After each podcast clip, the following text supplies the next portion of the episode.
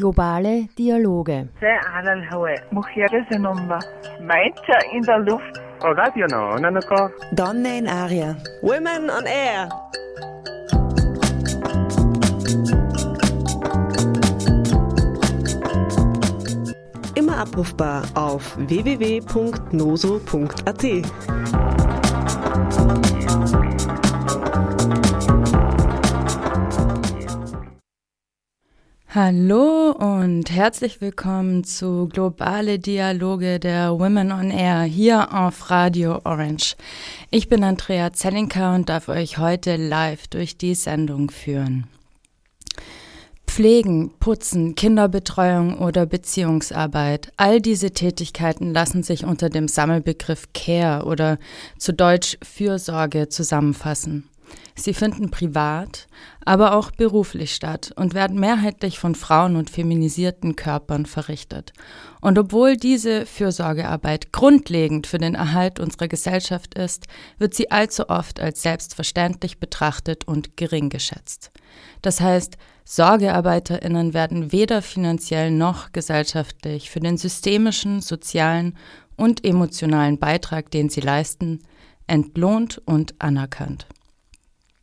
Doch Sorgearbeit wird nicht nur vor allem von Frauen, sondern vor allem auch von migrantisierten und rassifizierten Frauen und feminisierten Körpern verrichtet. Daher hat Mais und das Kollektiv im Herbst 2022 Aktiv Aktivistinnen aus dem deutschsprachigen Raum nach Linz zu einem Wissenslabor zum Thema Care-Verflechtungen, Care-Flechtungen, Kämpfe verbinden im Rahmen der Universität der IgnorantInnen eingeladen, um sich über Kämpfe im Bereich der Care-Arbeit auszutauschen und diese zu verbinden.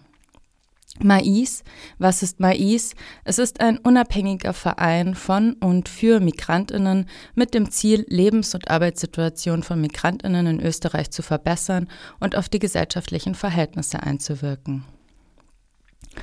Im Rahmen der Universität der Ignorantinnen organisierte Mais und das Kollektiv auch ein Podium, an dem sie Soziologin Encarnación Gutiérrez Rodríguez, die Politikwissenschaftlerin Françoise Verge, Mitbegründerin von Mais Lucenia Caixeta und die Mitgründerin von IG24 Simona Dorisova über Strategien und Utopien von Fürsorgearbeit diskutierten und gemeinsam überlegten, wie eine andere Gesellschaft daraus entwachsen kann, wenn Fürsorge Vorsorge und Reproduktion radikal anders gedacht werden. Als eine erste Strategie erklärte Lucinia Caixeta, eine der Gründerinnen von Mais, was die Wissenslabore rund um die Universität der Ignorantinnen bezwecken möchten.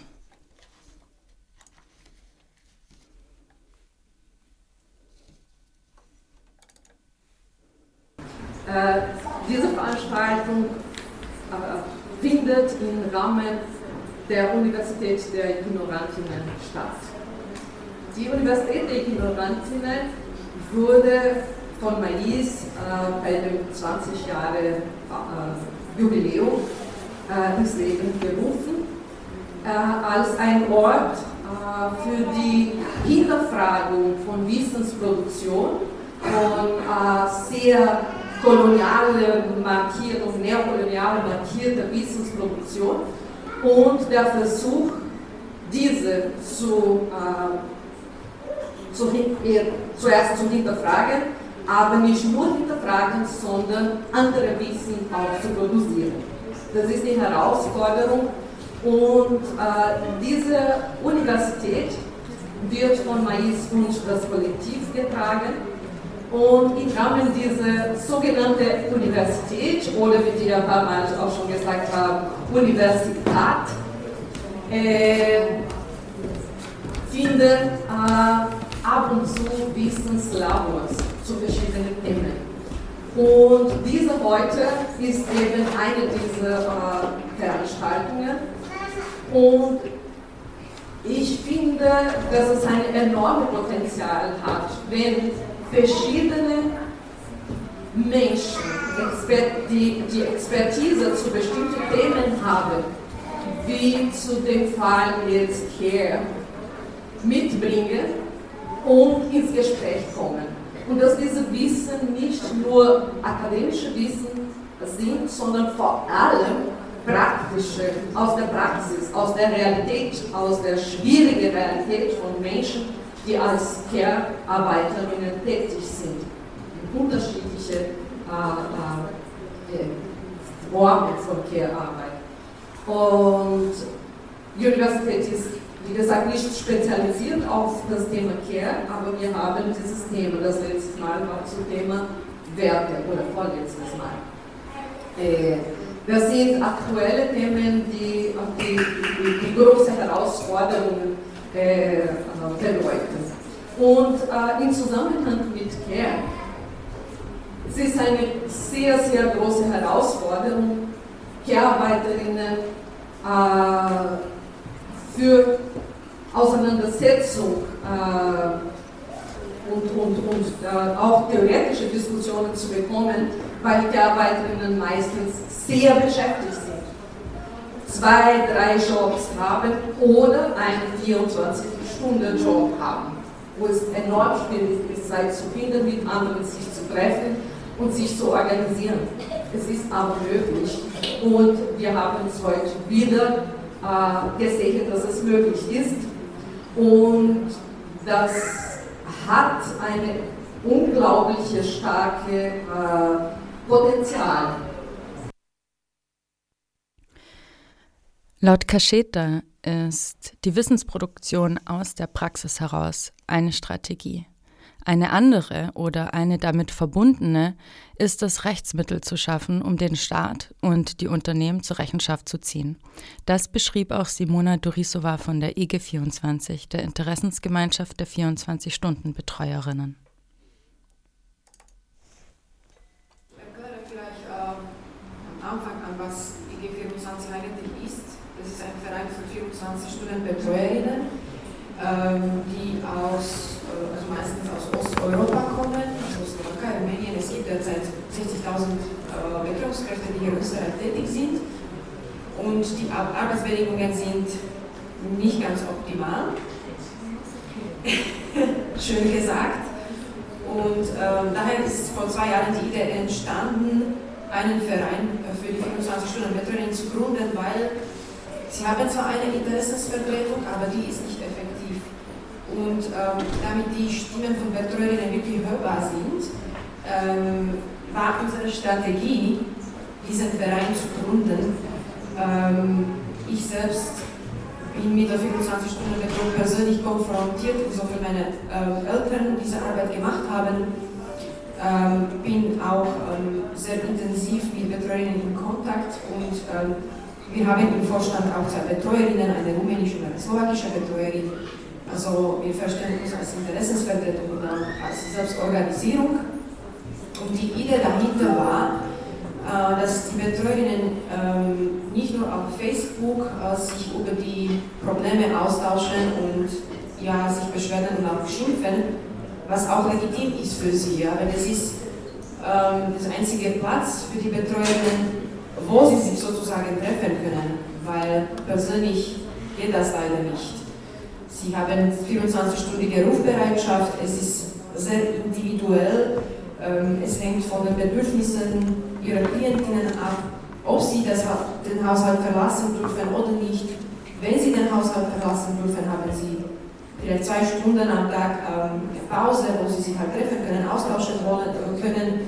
Und es gibt nicht immer diese Lust und auch ähm, ja, Wille oder nicht immer die Motivation, auch über die Probleme zu sprechen, wenn man bei einem Kaffee sitzt und Kaffee trinkt. Also, und ähm, somit haben wir gedacht, wir wollen mit unserem Verein die Betreuerinnen emanzipieren, wirklich ähm, die Probleme mit konkreten Namen zu benennen, weil das, das Wissen äh, darüber, dass die Betreuerinnen ausgebeutet werden, ist in der Community sehr stark. Ja, also sie Sie nehmen das sehr stark wahr, aber Sie haben das nicht benennen können oder haben nicht äh, gewusst, dass es in Österreich auch äh, in der Gesellschaft die Meinung gibt, dass es hier zu Ausbeutung kommt und dass es schon auch andere Expertinnen äh, benannt haben. Und wir wollten den Betreuerinnen zeigen, ja, es hat einen konkreten Namen, nämlich die Scheinselbstständigkeit und wir versuchen Ihnen zu erklären, was ist das, welche Konsequenzen das für Sie hat. Und mit dieser Aufklärung, Aufklärungsarbeit, aber auch ähm, durch das Vermitteln von hilfreichen Tipps äh, über das, die Aufklärung über die Rechte und Pflichten äh, als Arbeitskraft, als, als selbstständige Arbeitskraft nämlich, äh, wollen wir die Betreuerinnen auch vor Ausbeutung schützen. Also das hat auch einen präventiven Charakter und das ist ein Teilaspekt unserer Tätigkeit. Also die Betreuerinnen im Vorstand äh, entscheiden gemeinsam mit uns, äh, was wir äh, an, an, an ähm, Tipps oder Inhalten äh, vermitteln sollen, was, was ist wichtig für die einzelnen Communities. Ähm, sie steuern die Facebook-Gruppen, also sie senden, was die Bedürfnisse sind. Und auf der anderen Seite außer dieser Aufklärung machen wir auch politische Lobbyarbeit. Also das ist auch ein äh, wichtiger Aspekt, weil ich schon gesagt habe, die Interessensvertretung ist aus unserer Sicht nicht effektiv, äh, weil ein Interessenskonflikt vorherrscht, äh, und zwar von den Vermittlungsagenturen. Also die Betreuerinnen sind in starker Abhängigkeit von den Agenturen und diese können leider also ihre eigenen Interessen äh, nach wie vor stärker ähm, durchsetzen als die Betreuerinnen.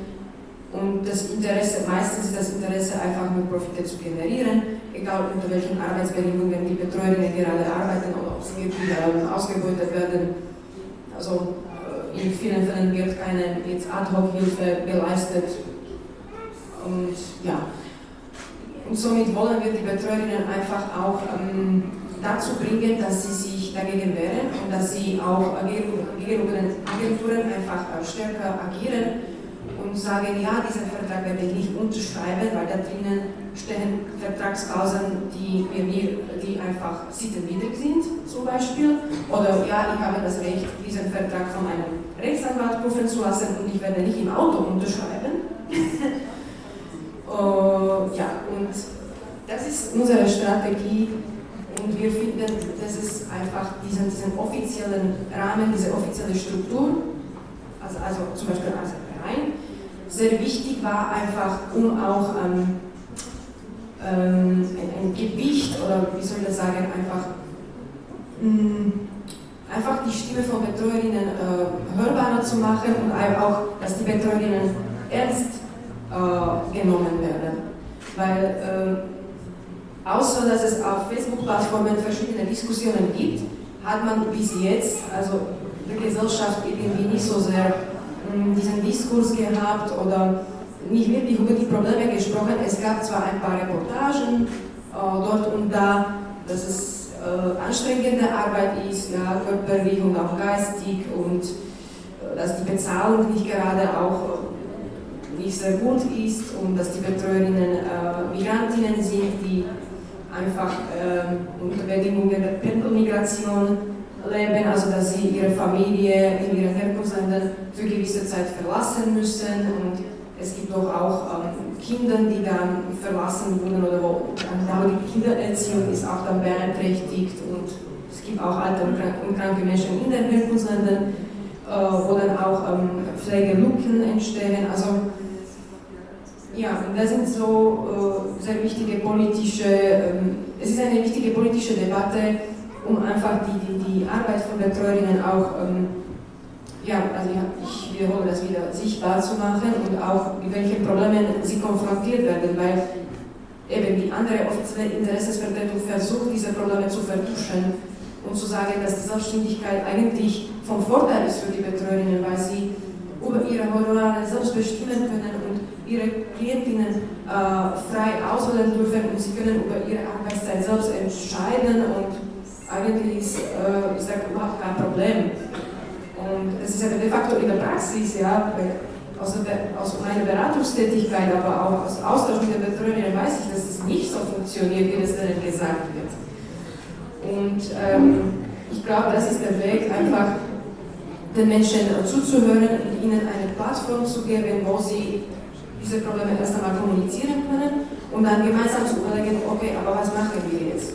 Welche Strategie wollen wir unternehmen, damit es wirklich äh, etwas auch bewirken kann, damit, es auch, damit etwas auch außerhalb von Facebook passieren kann. Ja, weil, weil auf Facebook, wie wissen, die Diskussion auf Facebook ausschaut äh, und abläuft. Aber ja, wir sind ein Verein, der relativ jung ist, also seit zwei Jahren ähm, funktioniert unser Verein und wir haben jetzt bemerkt, wie schwer ist äh, die, die Selbstorganisierung eigentlich auch zu schaffen, aber auch wie viele Hindernisse nach wie vor im Wege stehen, weil dass wir jetzt einen Verein gemacht haben, das ist erst der Anfang.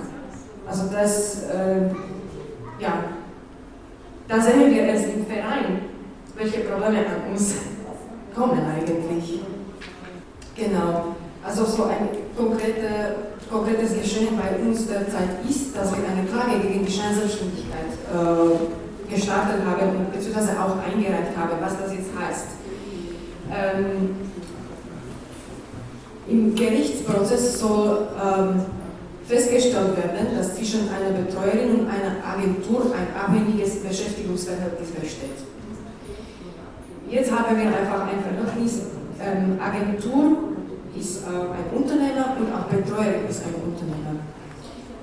In Praxis ähm, kann die Betreuerin als Unternehmerin, sie hat diese unternehmerische Unabhängigkeit nicht, weil kommt die Agentur ins Spiel und verhandelt die Honorare der Betreuerinnen vornhinein und betreibt Lohndumping sehr oft, in vielen Fällen. Und ähm, sie gestalten auch die gesamten Verträge in der Branche zwischen allen Akteurinnen. Und somit haben sie einen großen Einfluss auf die Arbeitsbedingungen. Und das hat negative Konsequenzen für die Betreuerinnen natürlich, weil für die Agenturen ist wichtiger, die Nachfrage seitens der Familien zu befriedigen und ihren Bedürfnissen nachzugehen, als äh, auch den Betreuerinnen zuzuhören und auch auf ihre Probleme zu reflektieren. Und deswegen, es ist klar, wo Profitinteresse vorrangig ist, da ist schwer über Gerechtigkeit zu sprechen, also wirklich sehr, sehr schwer. Und diese Frage haben wir schon eingereicht ähm, und wir haben dazu auch eine Crowdfunding-Kampagne gesammelt, also eine Spende über das Internet. Und warum wir das gemacht haben, ist eigentlich der Grund, im Falle, dass die Betreuerin äh, den Prozess verlieren sollte, äh, sollen die Gerichtskosten durch, diese, also durch das gesammelte Geld aus dieser Crowdfunding-Kampagne äh, beglichen werden. Wir hoffen, dass das nicht der Fall sein wird, weil ähm, es wäre ein Präzedenzfall, ja, ein Muster, Musterprozess und ähm, wir wollen mit diesem Musterprozess oder Musterurteil zugunsten der Betreuerin mehr politischen Druck äh, auszuüben, äh, damit die, die, die, also die Politiker einfach nicht die Augen schließen, aber wirklich ähm, konkrete Schritte ergreifen. Wir sind auch ein bisschen, ähm, haben die Befürchtung, weil es gab auch in Deutschland auch ein Urteil, ähm, auch ein Einzelurteil jetzt in letzter Zeit, es hat nicht viel bewirkt. Es kann sein, dass es auch die gleiche Situation auch in Österreich passieren wird, aber wir hoffen, dass, dass wir dann mehrere solche äh, Prozesse starten können und somit äh, auch einen wirksamer politischer Druck machen können. Soweit Simona Dorisova über die Aktivitäten der IG24, der Interessensgemeinschaft der 24-Stunden-BetreuerInnen in Österreich. Und bevor wir uns weiter mit Strategien beschäftigen, wie wir gemeinsam Care-Arbeit gesellschaftlich in den Fokus rücken, gibt es ein bisschen Musik und zwar hören wir jetzt den Track Stronger von der US-amerikanischen Singer und Songwriterin Ravina.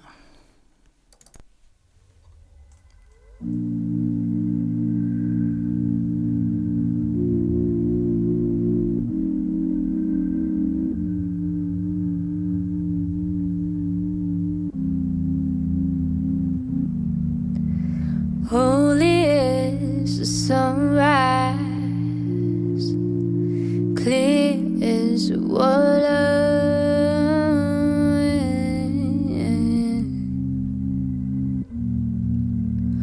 I was so naive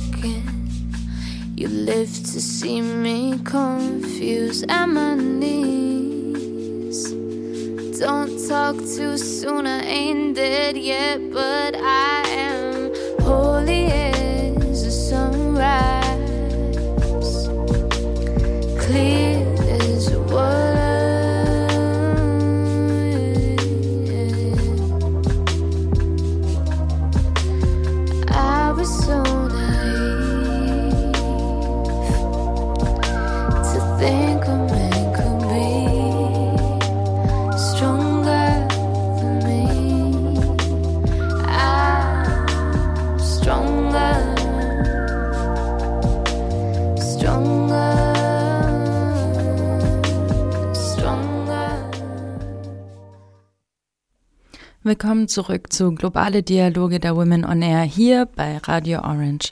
Ich bin Andrea Zenniker und wir reden heute über Care, also Fürsorge und über Strategien, diese Arbeit gesellschaftlich aufzuwerten. Auch Encarnacion Gutierrez Rodriguez, Soziologin und Literaturwissenschaftlerin, betonte am Podium von Care Flechtungen, Kämpfe verbinden, die Wichtigkeit, sich zusammenzutun.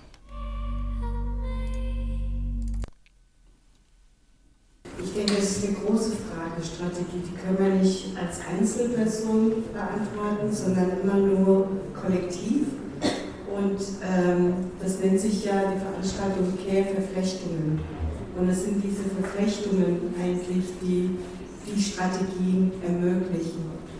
Ähm, wir haben heute ja in dem Workshop sehr viel gelernt, auch von den unterschiedlichen Organisationen, auch Respekt hier, die übersetzen LeFu und äh, andere Organisationen. Das heißt, das ist eine ganz konkrete Arbeit und auch Strategien, die sozusagen entwickelt werden. Simone, du hast über die Kampagne gesprochen, die ihr gerade macht. Und wir haben auch nochmal in der Abschlussrunde darüber gesprochen, was wir konkret machen können von Manifest bis Kampagne bis weitere Vernetzungen. Ähm, ich glaube, Strategien im Kontext von, von Rassismus, im Kontext von äh, Migrationsregimen und Kontrollpolitiken, die sozusagen nochmal eine Verlängerung sozusagen kolonialer Verhältnisse auf eine andere Weise neu sortieren und neu produzieren, bedeutet auch äh, sozusagen die Arbeit zu machen, die Mais schon seit Anbeginn macht. Und das ist eine Arbeit der Stärkung, ähm, der, der, ich will nicht sagen Unterstützung, sondern der, der Affirmierung ähm, des eigenen Handelns und Selbstbewusstsein. Und ich glaube, das ist äh, sozusagen ein sehr wichtiger Aspekt, weil wenn wir uns rassifizierte, ähm, feminisierte, über Migrationspolitiken hergestellte ähm, Räume anschauen und die Formen der, der äh, Projizierung auf die Subjekte anschauen, ist es ein ständiger Kampf sozusagen, den äh, Subjekte durchmachen, um zu sagen, diese, diese Form der Gewalt von sich wegzuweisen, wegzuschieben und dagegen zu handeln. Das heißt, wenn, wenn wir im Bereich Care, im Bereich der, der Haushaltsarbeit uns bewegen, haben wir es immer mit Formen der Erniedrigung zu tun.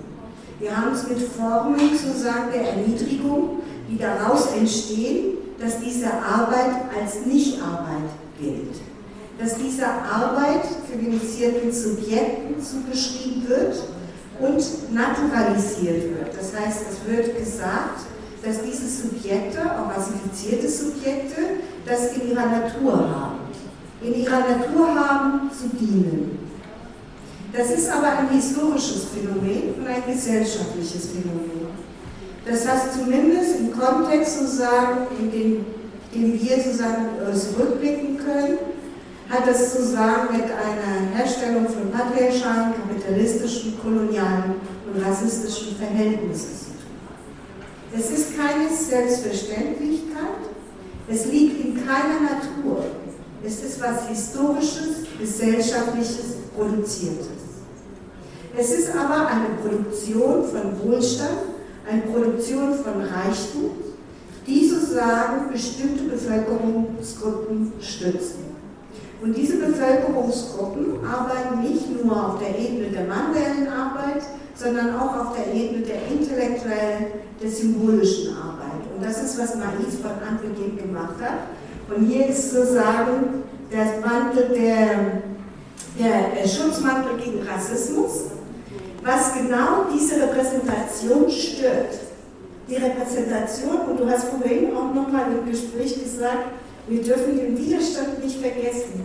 Die 500 Jahre Widerstand, der ständige Widerstand, der da ist, diese Risse in diese Hegemonie und Dominanz immer störend ist. Deswegen ist die Repräsentationspolitik auf der Ebene einer kollektiven Auseinandersetzung, eines kollektiven Sprechens eine wichtige Strategie. Welche Kämpfe sind es also, die wir verfolgen sollten? Laut der dekolonialen und feministischen Politikwissenschaftlerin und Aktivistin Françoise Verge sind es die Kämpfe gegen die systemischen Zusammenhänge von Rassismus, Klassismus und Patriarchat, die zur kapitalistischen Ausbeutung führen.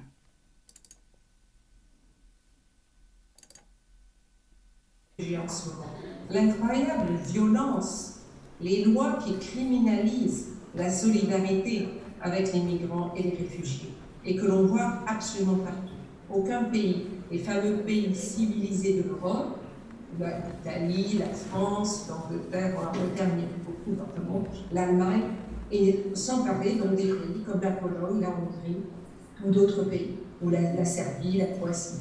L'incroyable violence systémique, une violence systémique dirigée contre les femmes et contre les hommes, qui vont ensuite servir de ce travail subalterne, sous-payé et absolument exploité, avec, comme vous le savez, euh, énormément de violences sexuelles dans l'industrie notamment du nettoyage, mais aussi dans tous les postes de précarité.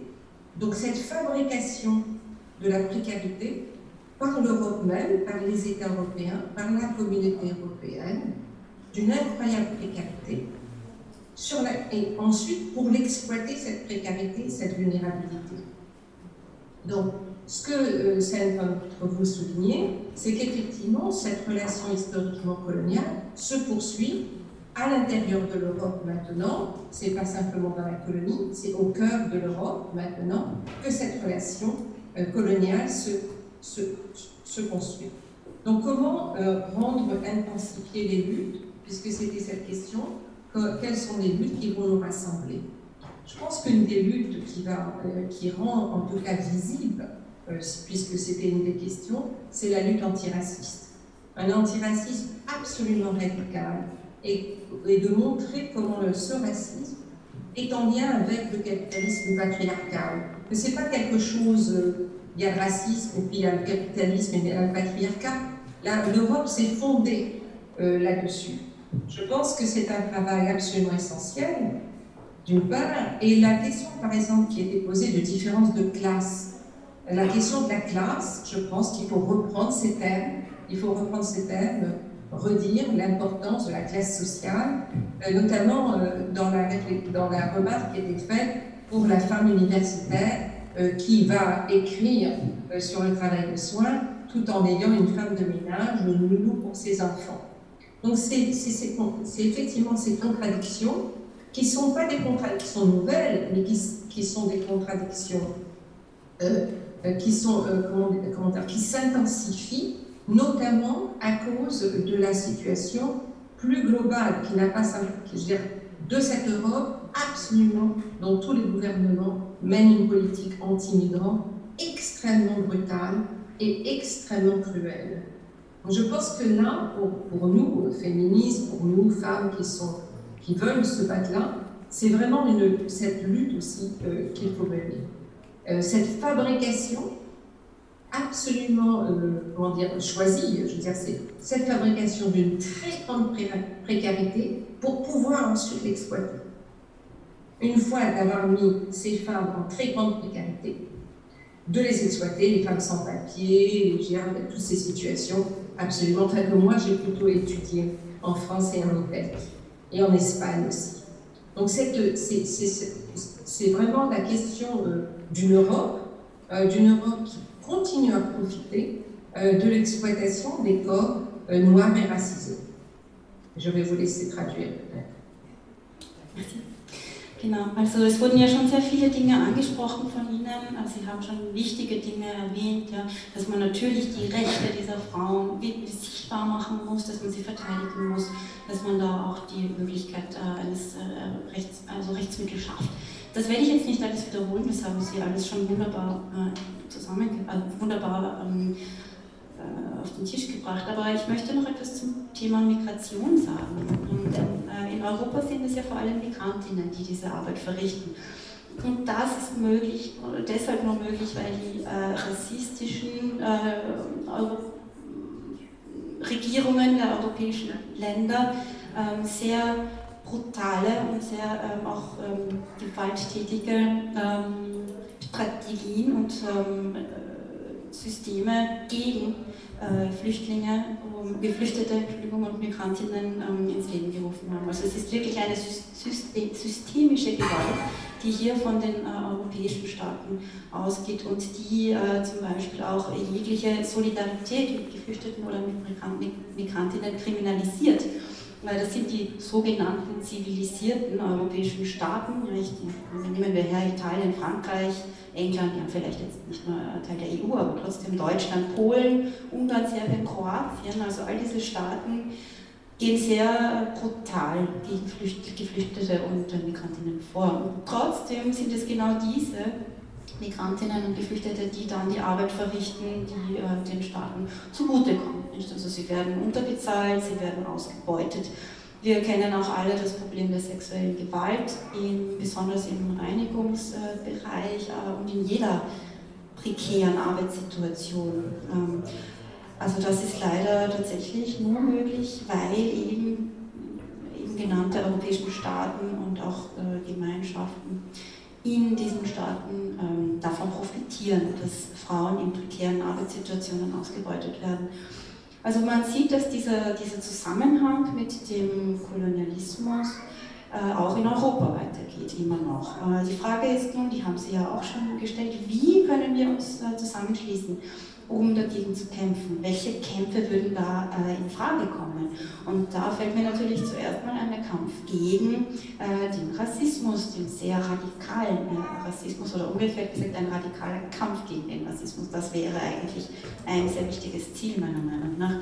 Ähm, die Frage, äh, ja, weil Europa basiert eigentlich genau auf diesem Zusammenhang äh, der Ausbeutung die, äh, und der sehr patriarchalischen, kapitalistischen Gesellschaft, in der wir leben. Ähm, wir haben auch, ähm, ja, Sie haben ja auch Klassen oder Unterschiede zwischen äh, sogenannten sozialen äh, Gesellschaftsklassen angesprochen.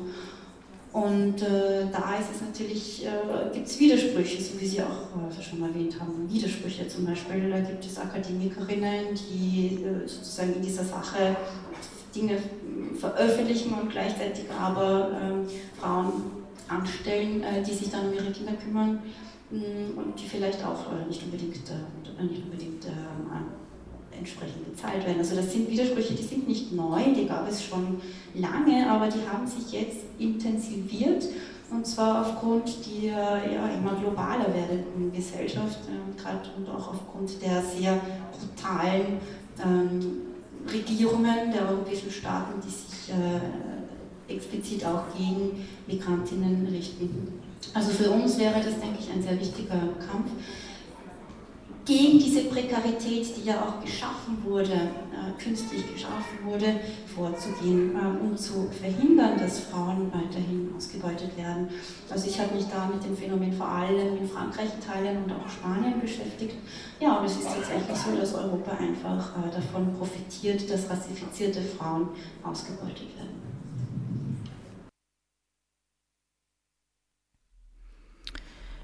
Beim zweiten Teil der Diskussion ging es dann um Utopien. Aber bevor wir uns diesem Teil zuwenden, gibt's noch mal was auf die Ohren. Und zwar Mani Mani von Minju aus Offenbach.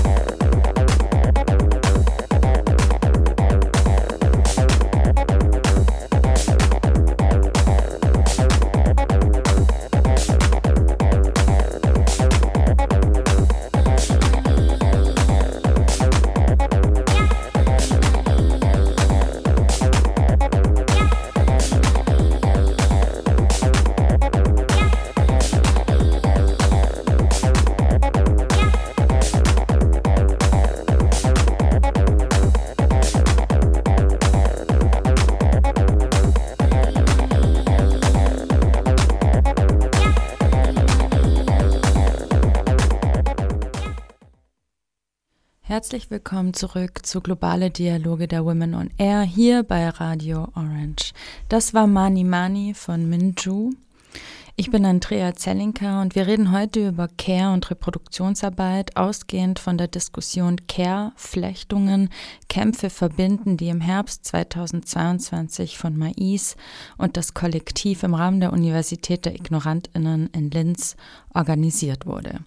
Auf dem Podium sagte Encarnacion Guterres Rodriguez, Soziologin und Literaturwissenschaftlerin, über die Sorgearbeit, dass sie uns zeigte, dass wir, dass sie uns zeigt, dass wir voneinander abhängig sind, relational zueinander stehen und interdependent miteinander in dieser Welt leben.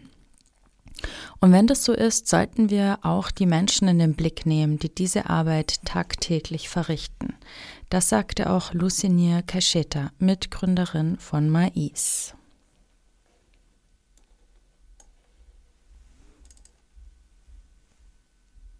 Ja, ich, ich bin einverstanden mit, mit alle äh, Vorstellungen, Imaginationen, die, jetzt gesagt wurden von einer neuen Welt wo, oder eine andere Welt oder Welten, wo äh, Care oder Cuidados äh, anders verordnet werden würde.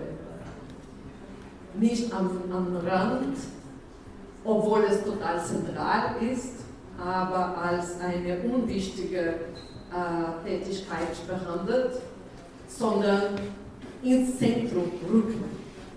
Ja? Und zwar nicht nur das Konzept oder die, die, die, die, Werte sozusagen der, der, der Kehrtätigkeit ins Zentrum rücken, sondern die Personen der Kehrleisterinnen der Menschen, die das machen. Die in einer, heute in der Gruppe, eine der Gruppe war sehr schön, äh, wurde gesagt, in einer Welt, wo Care-Arbeit äh, zentral ist, wären die Care-Dienstleisterinnen Sterne. Ja, das war so, die wären die wichtigsten Personen, ja, weil diese Tätigkeit lebens wichtig ist. Ohne das gibt es gar kein Leben. Das ist nicht möglich. Und äh, was wir sehen, ist aber nicht das. Also gerade die Menschen, die das leisten, werden schlecht behandelt, werden schlecht bezahlt, werden bekommen kaum anerkennen. Und jetzt komme ich zu meinen drei Minuten, die ich am Anfang äh, so reserviert habe fürs Ende. Und zwar, ich komme zurück ein bisschen zu Strategien oder möglichen Strategien oder Versuch, Strategien zu finden, äh, Kehrtätigkeiten und Kehrleisterinnen ins Zentrum zurück. Nicht zurück, sondern zu rücken. äh, eine zentrale Rolle äh, zu anerkennen. Wie kann Fürsorge in einer postkapitalistischen, postpatriarchalen und postrassistischen Gesellschaft aussehen? Das fragte sich auch die dekoloniale Denkerin und feministische Aktivistin Françoise Versch auf dem Podium.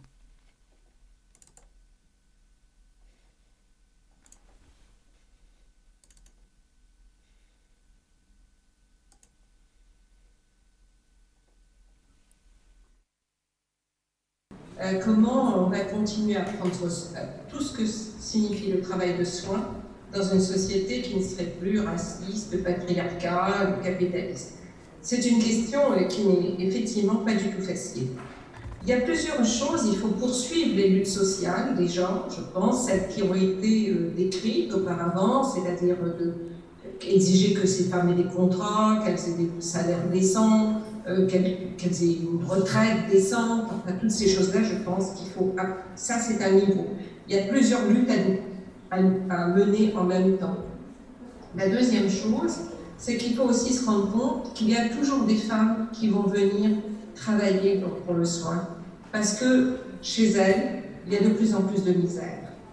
Quand, euh, quand le Sri Lanka s'est effondré euh, en, juin, euh, oui c'est ça, en juin, pardon, excusez-moi, en mai-juin de cette année, il y avait des files déjà devant les consulats pour les Sri, des Sri Lankaises de partir pour, être prêtes à devenir domestiques n'importe quoi. Donc tant qu'on n'aura pas changé les, rapports nord-sud, il y aura toujours des femmes prêtes parce qu'elles peuvent toujours faire ce travail. Une femme peut toujours faire le travail de ménage quelque part, quel que soit son âge. Elle pourra trouver toujours, ça c'est un travail qu'elle pourra toujours faire, même si elle a été médecin, même si elle a été euh, institutrice. Donc tant qu'on ne change pas, ces femmes viennent du Sri Lanka, elles viennent des Philippines, elles viennent de l'Inde, elles viennent de l'Afrique et d'autres pays. Elles viennent non pas parce qu'elles ont envie de faire ce travail, que c'est que quelque chose qu'elles voudraient faire, elles veulent, comme, comme, elles veulent faire autre chose, mais elles sont obligées. Et ça aussi, c'était quelque chose pour euh, changer. Hein. Et la troisième chose, intensifier effectivement les luttes euh, contre cette, euh, ces relations extrêmement euh, inégales entre le Nord et le Sud global. Et quatrièmement, c'est cette question aussi, quelle ferons-nous Qui va faire le ménage ou qui va prendre soin des enfants dans une société post-patriarcale et post-raciste? Et ça, c'est une question qui est beaucoup plus difficile. On peut dire on fera comme ci, on fera comme ça, mais je pense que c'est une tâche extrêmement importante pour, euh, euh, les, pour nous, féministes d'aujourd'hui, c'est-à-dire de, ce que disait Sandra, il y a quelque chose d'une utopie à construire, une utopie qui est émancipatrice, une utopie qui est libératrice, et non pas quelque chose d'abstrait. Mais vraiment, on a besoin de se représenter et donc d'imaginer ce que sera cette société. C'est extrêmement important, le travail d'imagination émancipatrice aujourd'hui. Können Sie mich hören? Ja. Äh, können Sie die Übersetzung hören? Ja, äh, also vielen Dank, dass wir über diese ganz, ganz wichtige Frage sprechen, äh, wie wir jetzt, äh, wie CARE gestaltet sein wird in einer postkapitalistischen Gesellschaft, die nicht mehr patriarchalisch, nicht mehr rassistisch ist. Und ich glaube, es ist ganz, ganz wichtig, dass wir hier soziale Kämpfe kämpfen. Äh, denn, äh, das ist ja alles schon gesagt worden, solche, äh, diese Frauen brauchen ordentliche Verträge, sie brauchen Geld, sie brauchen Pension. Und ich glaube, es ist ja nicht nur ein Kampf, den wir führen, sondern sehr viele verschiedene Kämpfe. Das war mal das eine. Und äh, das andere, äh, man muss Folgendes sagen, je mehr die Not in anderen Ländern steigt, desto mehr Frauen wird es geben, die bereit sind, sein, äh, sind, diese Arbeit zu machen. Zum Beispiel als Sri Lanka im Mai, Juni dieses Jahres zusammengebrochen äh, ist, waren ganze Reihen vor den Konsulaten von Frauen, die sich angestellt haben, um ein Ausreisevisum zu bekommen, um genau diese Arbeit in anderen Ländern machen zu können. Das heißt, solange wir nicht das Verhältnis, das ausbeuterische Verhältnis zwischen dem Norden und dem Süden verändern, wird es immer Frauen geben, die diese Arbeit machen. Denn diese Frauen können und jede Frau kann Haushaltsarbeit zum Beispiel machen, unabhängig von ihrem Alter, ganz gleichgültig, ob sie vielleicht vorher Ärztin war oder ob sie zum Beispiel vorher Lehrerin war. Und diese Frauen kommen, werden dann kommen, solange wir nicht dieses Nord-Süd-Verhältnis ändern. Sie kommen aus den Philippinen, aus äh, Indien, aus äh, Afrika. Sie kommen nicht, weil sie wollen und weil sie so gerne diese Arbeit machen, sondern sie kommen, weil sie müssen. Also diese Veränderung des Nord-Süd-Verhältnisses äh, ist zum Beispiel ganz, ganz wichtig. Und, eine Sekunde, äh, danke, äh, wir äh, äh, sehen also, dass diese Kämpfe intensiviert werden müssen, dass wir mehr kämpfen müssen gegen diesen, äh, diese Veränderung, also dieses Verhältnis von äh, Norden und Süden. Und wir kommen nun zum vierten Punkt. Wir müssen uns jetzt tatsächlich überlegen, wie wir unsere Zukunft gestalten wollen, wer den Haushalt macht, wer äh, sich um Kinder kümmert in einer postpatriarchalischen äh, Gesellschaft. Und da das ist ja übrigens schon, das ist, glaube ich, wirklich eine wichtige Aufgabe für Feministinnen und das ist ja auch etwas, was schon thematisiert worden ist. Ich glaube, da brauchen wir wirklich äh, Utopien, befreiende Utopien, die wir erfinden und wir müssen diese Gesellschaft wirklich neu denken. Was aus der Diskussion Care-Flechtungen in Linz letzten Jahres klar wurde, es ist ungemein wichtig, Kämpfe zu verbinden, und zwar nicht nur zwischen den unterschiedlichen Fürsorgearbeiterinnen, sondern auch darüber hinaus. Wenn es gesellschaftlich möglich wird, Sorgearbeit aufzuwerten und ihr und den Menschen, die sie verrichten, die Anerkennung zu geben, die ihnen gebührt, drehen sich gesellschaftliche Verhältnisse um. Wenn Reproduktion so wichtig oder wichtiger wird als Produktion, verändern sich unsere Beziehungen, werden die Lebensverhältnisse gerechter und steht der Mensch im Vordergrund und nicht mehr die Profite wie bisher. Das heißt, wenn Fürsorge und Reproduktion und damit die Gesundheit der Menschen und der Natur zentral sind, wird der Kapitalismus sein letztes Stündlein schlagen. Keine schlechte Aussicht, wie ich finde. Und damit verabschiede ich mich. Im Anschluss hört ihr noch einen kurzen Beitrag von Claudia Dal Bianco, die sich mit der Musikerin Siska und dem Geschäftsführer von Südwind und Koordinator der Initiative Rebels of Change Konrad Rehling getroffen hat und sie gefragt hat, was sind die SDGs? Wieso engagiert man sich für sie? Und warum gibt es ein Lied darüber?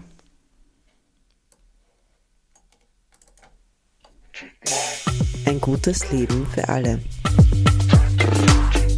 Ein Beitrag von Claudia Dalbianco.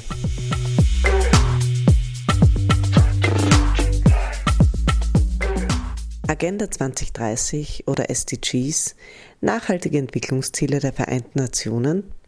Was ist das alles? Ja, da gibt es einen allgemeinen großen Zukunftsvertrag der Vereinten Nationen, dem eigentlich alle Länder weltweit angehören. Alle Regierungen weltweit haben sich den, den Agenda 2030 verpflichtet. Äh, wir sehen dort und da ähm, bunte Farben der Vereinten Nationen ähm, von 1 bis 17 durchnummeriert.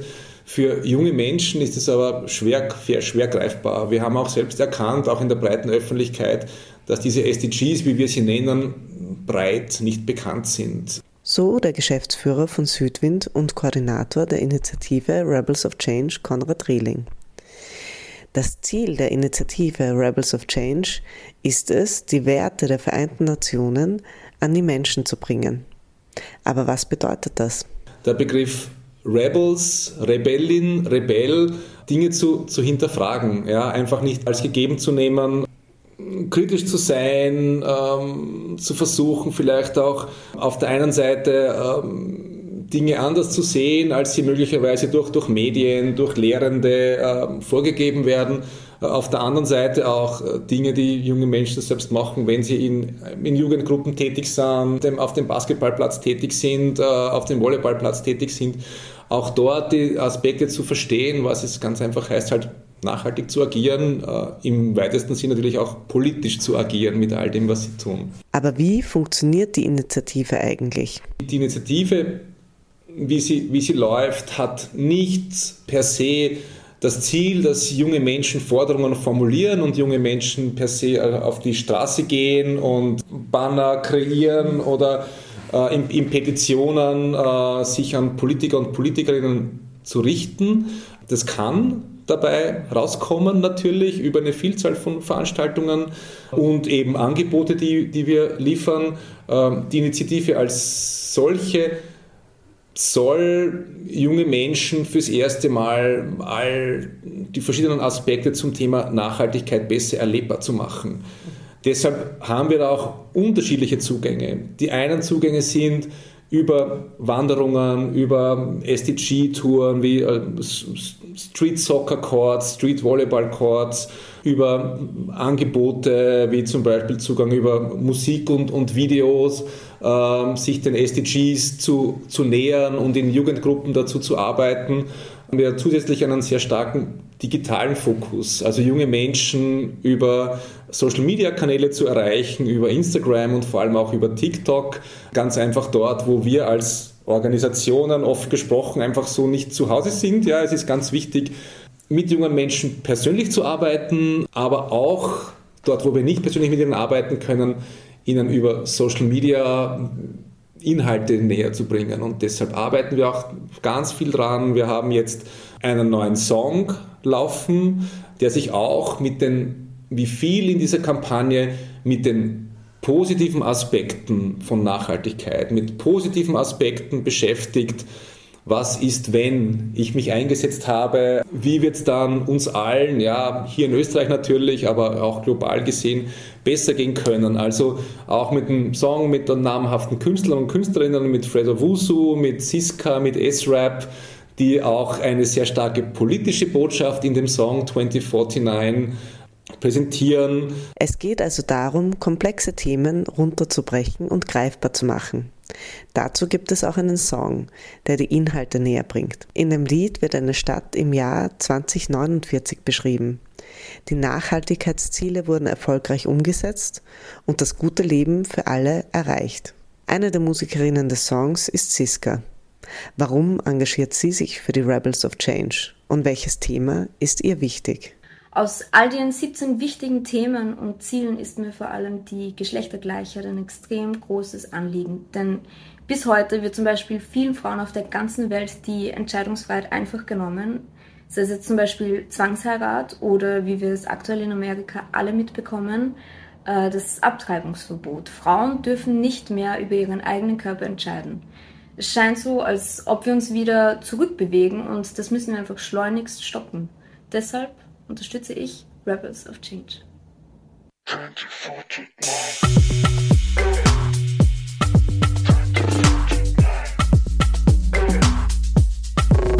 Die Party steigt in unserer Stadt. Grün ist, wo ich wohne. Ich seh Dschungel vom Balkon. Alles ist reif und riecht so süß. Früher war hier mal Beton, heute sieht man nichts mehr davon. Und ich mach mich auf den Weg, schau rum und check. Dschungel, Großstadt ist dir jetzt. Großstadt, Dschungel, er ist weg. Komm, lass uns schreien.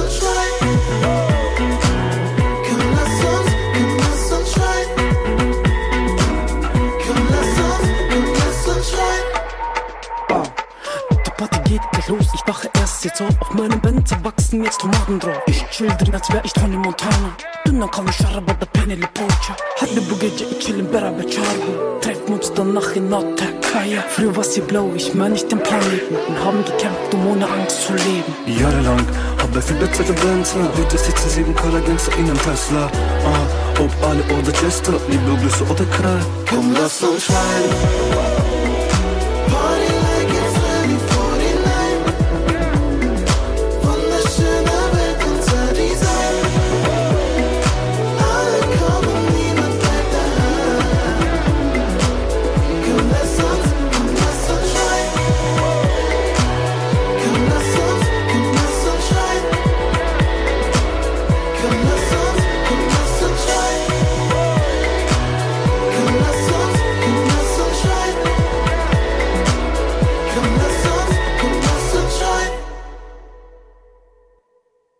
Mehr Informationen zur Initiative Rebels of Change von Südwind, Fairplay, Welthaus Österreich, Ökobüro, Dreikönigsaktion, Sustain Label, SDG Forum Vorarlberg und Naturfreunde findet ihr online unter rebels-of-change.org.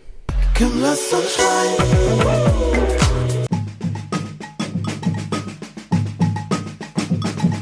Globale Dialoge. in der Luft. Donne in Aria. Women on Air.